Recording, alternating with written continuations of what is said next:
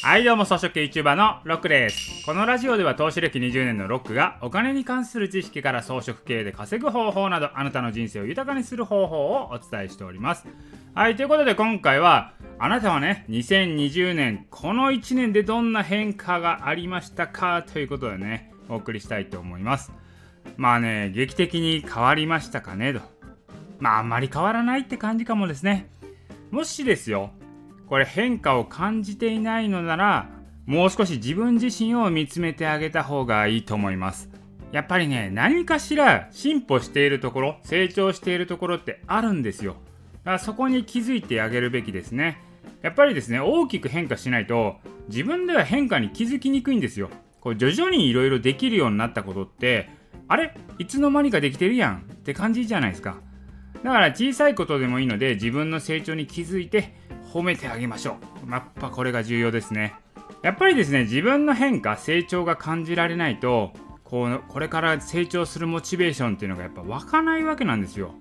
成長の実感が湧くと嬉しいんですよね。おお、これできるようになってるみたいな。あれって昔できへんかったけど今めっちゃ簡単にできるやんみたいな。そういうの嬉しいんですよ。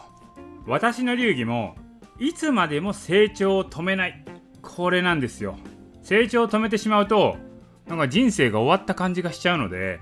いやもう人生もうほんと棺桶入るまで成長し続けようって思ってますね、まあ、そんな私この1年間はですねめちゃ変わりましたね。今いろいろビジネスをさせていただいてますけれども今の月の売り上げのこの中身っていうのは去年にはね一つもないんですよ。ほとんどが今年になって作り上げられたものなんですよね。だから去年の売り上げは一つも残ってないというね。それはそれでいいのかってなるんですけどまあ、要はですねこの1年間で体の血液を総入れ替えしたっていう感じですよね、まあ、こう厳密なこと言うと体の血液ってすぐに変わるんですけどね。で来年からですねまた新事業始めますんでまた来年の売上構図は大きく変わるかもしれないと、まあ、いうことですよ。で私はあの投資活動っていうのはずっとやっているんですけれども今投資で回してるお金っていうのはやっぱ生活費とは全然別なんですね。分けてるんですよ。だから自分が生きていくためのお金としては投資資金からは出さないっていうのが鉄則なんですね。だから自分で生きていくお金はちゃんと自分で稼ぐっていうのを鉄則にしているのでちゃんとねこう売り上げをこう稼いでいかないと私は生きていけないわけですよ。ストックはストック。不労収入はちゃんと確保するっていうことをやってますね。だからサラリーマン辞めて私1年9ヶ月ぐらいになるんですけれどもここね半年ぐらいはサラリーマン時代の水準に戻せたって感じなんですね。まあそれなりに半年間ぐらいも安定してサラリーマン時代の水準キープできてるんですよ。まあ超える時もたまにあるんですけどもうね一応ね私まあサラリーマン時代は管理職まで行ってまあ給料もねええー、とこで働いてましたんで世間的にはね高級取りと言われるぐらいはあったんですけどね。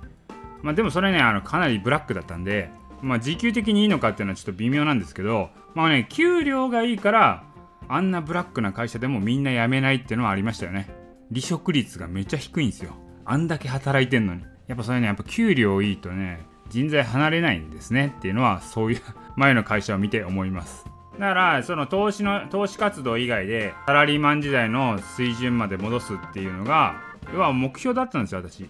それが今年達成できたんですよね。本当は辞めて1年以内にサラリーマン時代の水準まで戻すっていうのが目標だったんですけどちょっとね最初でやった計画がですねしくってですね一回こけてるんですよ。一回こけたんでちょっとずれ込んだっていうのはあります。だから今はフリーランスなんでいろいろ経費使えるんでね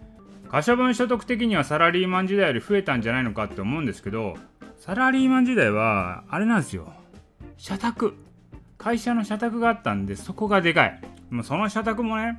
まあ、東京駅から、まあ、徒歩圏内でそれが家賃が通常の20%ぐらいの価格で住めるんですよ。めちゃくちゃ安いんですよね。だそういうところはサラリーマンってやっぱ強いわねって思うんですよね。優遇されてるなっていう感じ。ということはですよ可処分所得的にはまだねサラリーマン時代まで到達できてないっていうことなのでもっと頑張らなあかんということですよ。